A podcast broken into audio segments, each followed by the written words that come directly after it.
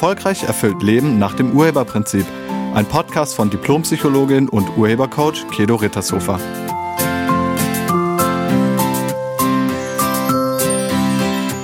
Hallo, herzlich willkommen und schön, dass du da bist.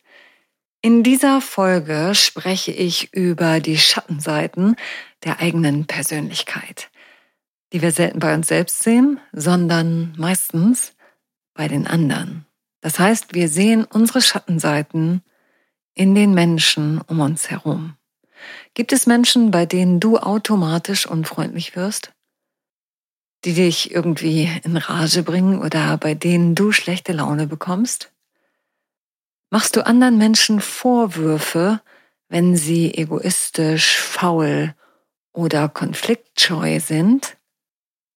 Und was denkst du, wenn ich dir jetzt sage, dass das nur was mit dir selbst zu tun hat und nichts mit den anderen Menschen? Was denkst du dann? Wenn man sich mal mit den eigenen Schattenseiten beschäftigt, kann sich das wirklich lohnen. Die sogenannte Schattenarbeit kann dein Leben und vor allem deine Beziehungen verändern. Aus psychologischer Sicht sind diese Schattenanteile unserer Persönlichkeit, die wir im Laufe unserer Entwicklung als inakzeptabel eingeordnet haben und verdrängt haben. Der Begriff Schattenpersönlichkeit stammt aus der analytischen Psychologie, die von C.G. Jung, einem Schweizer Psychiater und Psychoanalytiker, begründet wurde. C.G. Jung verwendete den Begriff Schatten zur Beschreibung jener Teile der Persönlichkeit, die ein Mensch bewusst oder unbewusst ablehnt und sogar verleugnet. Diese Aspekte sind häufig jene, die im Widerspruch zu den idealisierten Vorstellungen einer Person von sich selbst stehen. Carl Gustav Jung glaubte, dass der Schatten sowohl positive als auch negative Elemente enthalten kann. Negative Aspekte können Dinge sein, die als moralisch falsch oder unerwünscht angesehen werden, während positive Aspekte Fähigkeiten sind oder Eigenschaften sind, die aus verschiedenen Gründen einfach nur nicht weiterentwickelt wurden. Die Konfrontation und Integration der Schattenanteile ist ein wichtiger Teil der individuellen Entwicklung in der Theorie von Carl Gustav Jung. Durch diesen Prozess kann eine Person ein tieferes Verständnis für sich selbst erlangen und eine umfassendere ganzheitliche Identität entwickeln. Zusammengefasst sind deine Schatten Persönlichkeitsanteile in dir, die du in deiner Kindheit und Jugend negativ bewertet hast und an dir selbst abgelehnt hast. Es sind Eigenschaften oder Anteile deiner Persönlichkeit, die nicht deinem eigenen Idealbild entsprechen.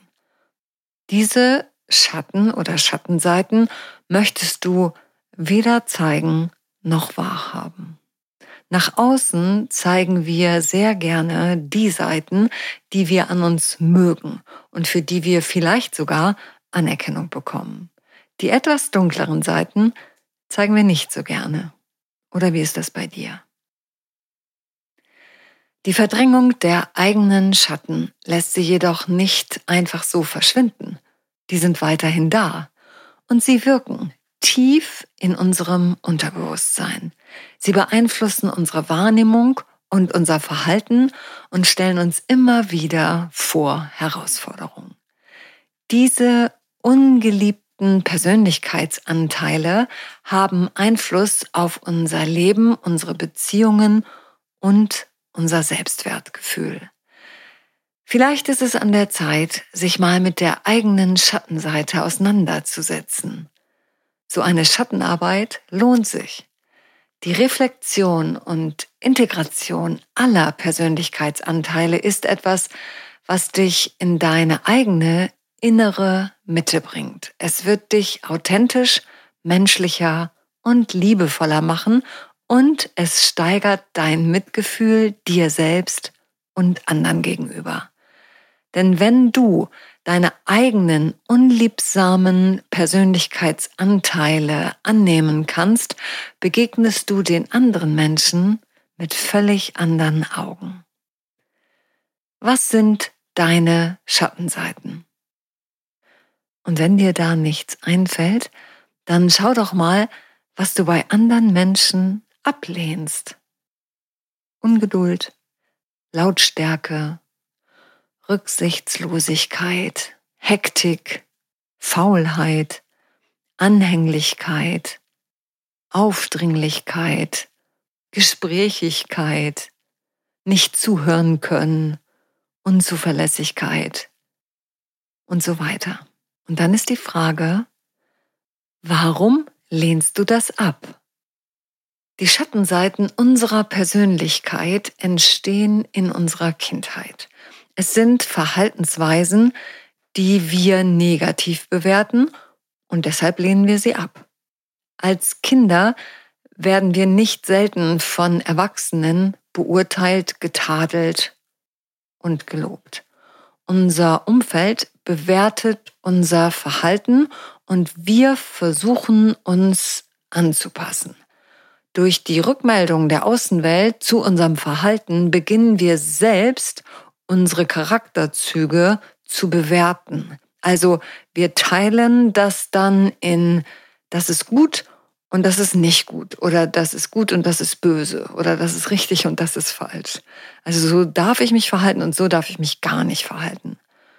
Unser Verstand will Schmerzen vermeiden und Ablehnung tut nun mal weh. Also muss das vermieden werden. Und wie kann man das am besten vermeiden? Indem man nur noch die Seiten zeigt, für die man positive Bestätigung bekommt. Das nennt man in der Tierwelt übrigens Dressur. Wird dein Verhalten abgelehnt oder sogar bestraft, versuchen die meisten von uns, sich zu verändern und den Anforderungen der anderen anzupassen, um weiter dazuzugehören und um geliebt zu werden. Und das ist dann auch schon alles. Dadurch verdrängen wir die Anteile in uns, die unser Umfeld als unerwünscht zurückmeldet. Aber die Anteile sind nicht weg. Sie sind noch da. Sie wirken immer noch in uns drin. Nehmen wir an, in dir steckt so ein kleiner Choleriker. Für die Älteren unter uns ein kleines HB-Männchen. Da ist etwas in dir, was schnell richtig wütend wird und am liebsten lauthals seine Wut rausschreien würde. Aber genau das wurde dir als Kind abtrainiert. Als Kind hast du vielleicht mal irgendwann einen Wutanfall bekommen und dann wurdest du hart dafür gerügt, bestraft, was auch immer. Dein Wutverhalten wurde bestraft und hatte für dich somit schmerzhafte Folgen. Und jetzt bist du jemand, der seine Wut immer wieder runterschluckt und alles in sich reinfrisst und nie wieder seine Wut rauslässt. Du willst ja dazugehören und du willst ja geliebt werden und du willst ja nicht abgelehnt werden. Also wirst du nie wieder irgendwie Wut rauslassen. Aber sie sitzt in dir und da wirkt sie dann auch und das ist ziemlich ungesund. Die Anpassung geschieht ganz automatisch aufgrund eigener Bedürfnisse nach Sicherheit und Zugehörigkeit.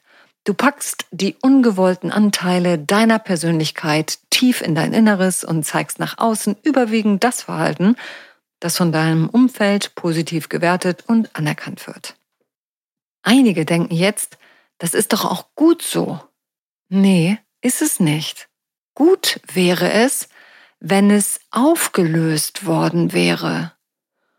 So wurde es nur unterdrückt, aber eben nicht aufgelöst die Wut oder der Wutanfall, das wurde nicht aufgelöst, sondern nur bestraft und weggedrückt.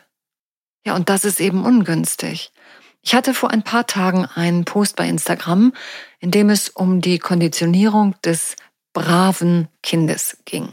Eine Leserin schrieb drunter, dass sie schon findet, dass Kinder lernen müssen, brav zu sein. Hm, Naja, wenn man das mal zu Ende denkt, heißt das, dass sie von Natur aus nicht brav sind. Und was heißt dieses brav denn eigentlich? Wer bestimmt, was brav ist und was nicht brav ist? Natürlich müssen Kinder, um in dieser Welt und in dieser Gesellschaft zu überleben, sich an Regeln halten. Wie wir alle, das müssen wir alle.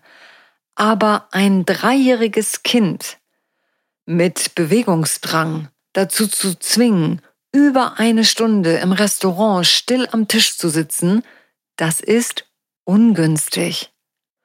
Oder ein vierjähriges Kind zu bestrafen, weil es seine Wut ausdrückt.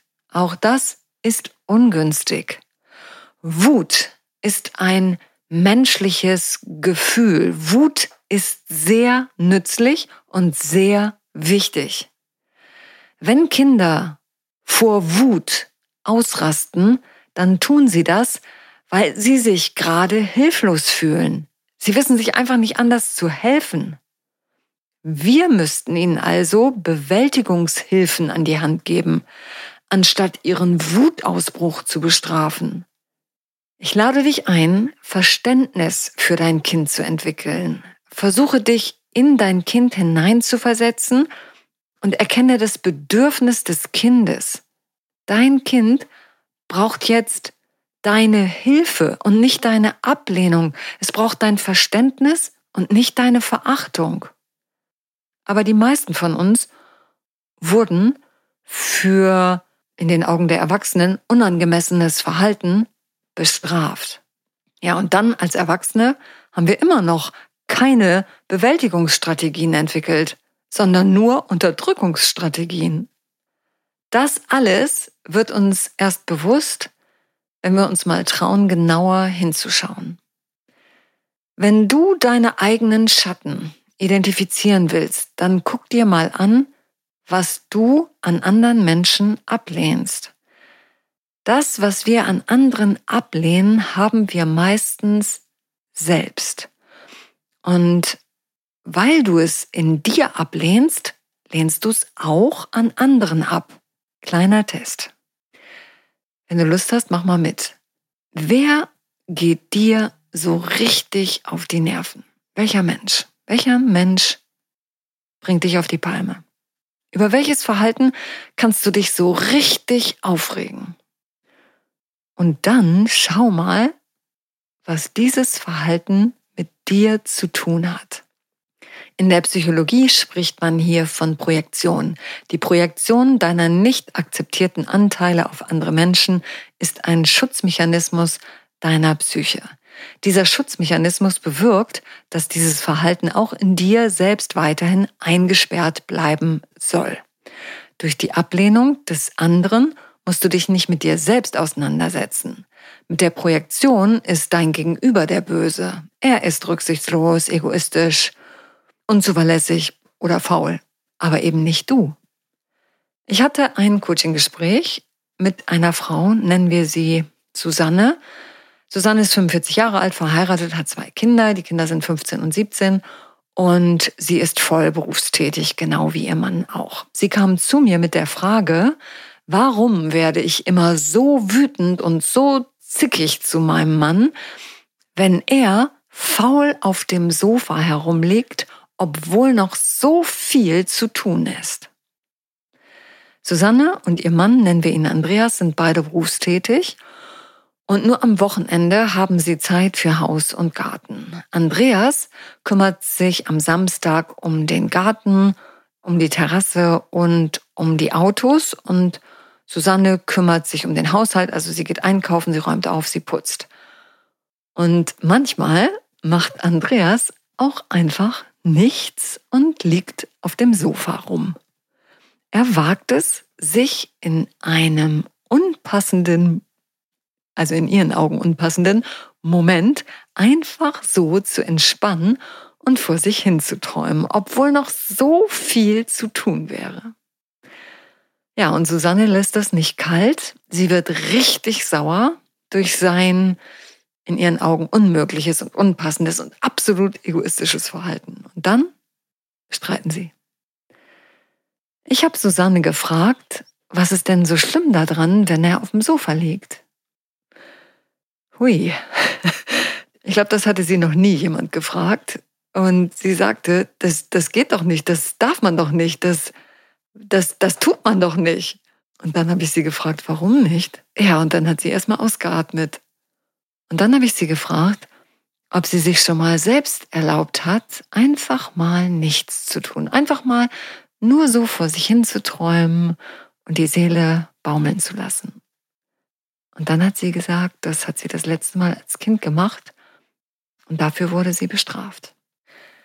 Sie hat mir erzählt, dass sie als Kind oft sehr verträumt rumgesessen hat oder auf ihrem Bett gelegen hat und dann hat sie sich alles Mögliche ausgemalt und es war wunderschön und sie liebte es, vor sich hin zu träumen, aber das war in ihrer Familie nicht erwünscht. Ihre Eltern hatten einen gastronomischen Betrieb und alle mussten zu Hause mithelfen. Es gab immer was zu tun. Einfach so Löcher in die Luft zu schauen, galt als Faulheit und man bekam Ärger. Auch in der Schule wurde sie für dieses Verhalten gerügt. Also wenn sie verträumt aus dem Fenster schaute, wurde sie zurechtgewiesen. Sie kassierte für diese Eigenschaft sehr viele negative Rückmeldungen. Es war völlig inakzeptabel in den Augen der anderen. Und deshalb hat sich irgendwann Susanne gedacht, dass man das nicht tun darf und sie hat es sich selbst verboten. Was dazu führte, dass sie sich bis heute nicht erlauben kann, einfach mal nichts zu machen, nur so auf dem Sofa zu liegen, mit offenen Augen zu träumen. Das erlaubt sie sich nicht. Susanne erzählte, wie schwer sie sich damit tat, einfach mal zeitlos zu entspannen. Selbst im Urlaub fällt ihr das extrem schwer. Besonders wenn es noch irgendwas zu tun gibt. Sie ist in permanenter innerer Anspannung und gönnt sich kaum Ruhe. In unserem Gespräch wurde ihr bewusst, dass sie diesen Anteil, also verträumt zu sein, selbst in sich trägt, aber ihn abgelehnt hat. Und weil sie sich das selbst nicht erlaubt und sogar negativ bewertet, darf ihr Mann das eben auch nicht machen. Ich habe sie eingeladen, diese Begabung des Träumens als Geschenk zu sehen.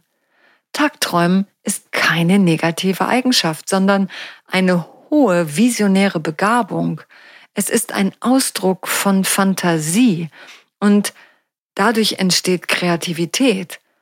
Und es wird Zeit, dass sie diesen Anteil ihrer Persönlichkeit wieder in sich zulässt. Von ihrem Mann kann sie lernen, das einfach mal zu tun. Er zeigt ihr durch sein Verhalten, was sie in sich ablehnt.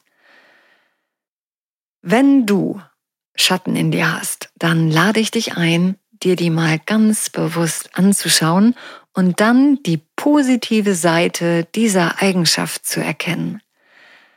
Wenn du verstehst, dass das, was du an anderen Menschen ablehnst, immer etwas mit dir selbst zu tun hat, dann wird dich das einen großen Schritt in deiner persönlichen Weiterentwicklung nach vorne bringen. Ich lade dich ein, mit der Schattenarbeit zu beginnen und alle deine Persönlichkeitsanteile anzunehmen. Denn dann entsteht innerer Frieden und äußerer Frieden. Und wenn du das alleine nicht hinbekommst, stehe ich dir sehr gerne als Urhebercoach zur Verfügung. Ich danke dir für dein Zuhören und ich wünsche dir eine wunderschöne Woche. Sei nett zu dir und zu allen anderen. Tschüss.